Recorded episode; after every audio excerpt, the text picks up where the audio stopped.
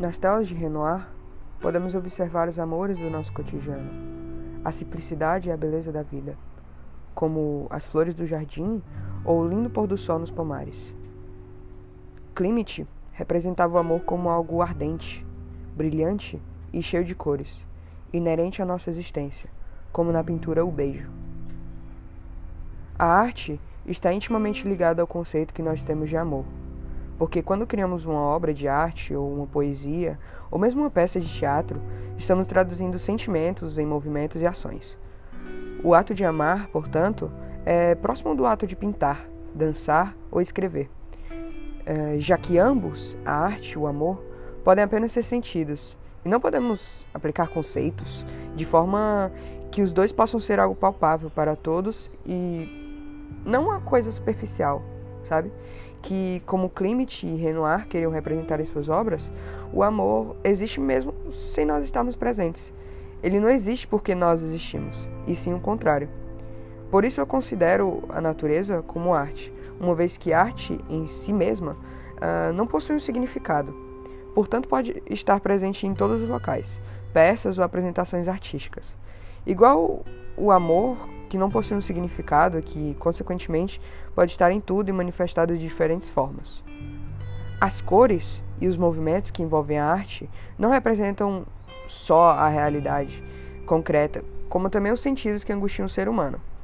Uh, talvez o amor seja algo complexo demais por entendimento humano.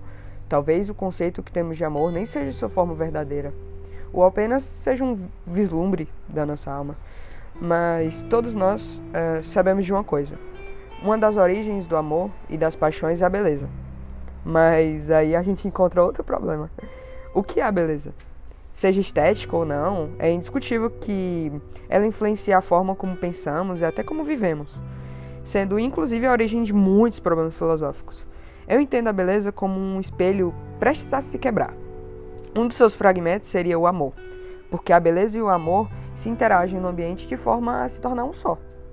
Considerando a incapacidade humana de explicar o que é amor, a arte e a beleza, ou mesmo a infinitude do universo, eu penso que existem coisas que a gente não precisa e a gente também não consegue entender, sabe? E é isso que nos torna humanos. A falta de compreensão da.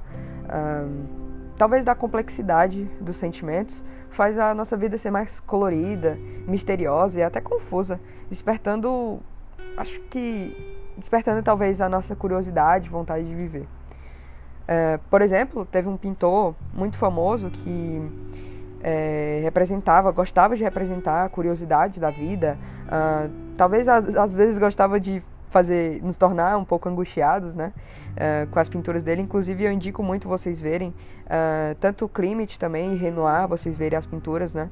Um, René Magritte, ele quis mostrar isso em muitas de suas obras, né? O amor, a curiosidade, o que o amor desperta no ser humano, especialmente na pintura Os Amantes, né? Que por um lado ela representa o amor como algo misterioso e obscuro, mas que por outro lado pode despertar uma certa, acho que uma certa confusão, né? E curiosidade, muitos outros sentimentos, que em muitos momentos acho que às vezes podem até nos tornar um pouco angustiados, né? Mas mesmo assim, acho que faz parte da vida, né? Sem isso, acho que nem eu, nem você estaremos aqui. É... Eu acho que é algo que faz parte, né? Do nosso cotidiano e eu acho que é algo, como eu falei aqui é, no podcast, é algo que a gente não precisa entender, né? Pra, sei lá, acho que compreender e entender são palavras ao mesmo tempo sinônimas uma da outra, mas são palavras um pouco distintas, né? Na minha opinião. Porque a gente, eu acho difícil a gente entender o que é amor mas eu acho é, que faz parte da existência do ser humano de compreender o amor. Porque, de certa forma, a gente sabe diferenciar algo que é ou não é amor. Isso é algo bem curioso, né? Porque a gente não sabe explicar o que é, mas a gente sabe diferenciar o que é e o que não é, né? Então, é isso. Tudo que eu falei aqui, algumas coisas, claro, são fatos, né? Mas quase tudo. Eita! mas quase tudo que eu falei aqui é, são pensamentos meus, coisas que é, eu fiquei algum tempo pensando, eu coloquei isso em mente sobre refletir um pouco sobre o amor e eu quis é, relacionar alguns temas, né? Eu quis relacionar a natureza, a arte e o amor. E é isso. E é, claro, né? Eu quis apresentar alguns artistas que falam sobre o amor, né? É, porque existem vários tipos de amor. Existe o amor cotidiano, uh, o amor familiar, é, enfim, existem diversos tipos de amor que a gente não para para pensar, mas que estão presentes aí no ambiente e muitas vezes a gente não para para ver, sabe? Tipo, se você for olhar pela janela, existe amor em todo canto. Existe na natureza, os animais, né, as plantas, em tudo. E eu acho que a gente tem que parar para refletir sobre isso porque é algo que faz parte da gente, né?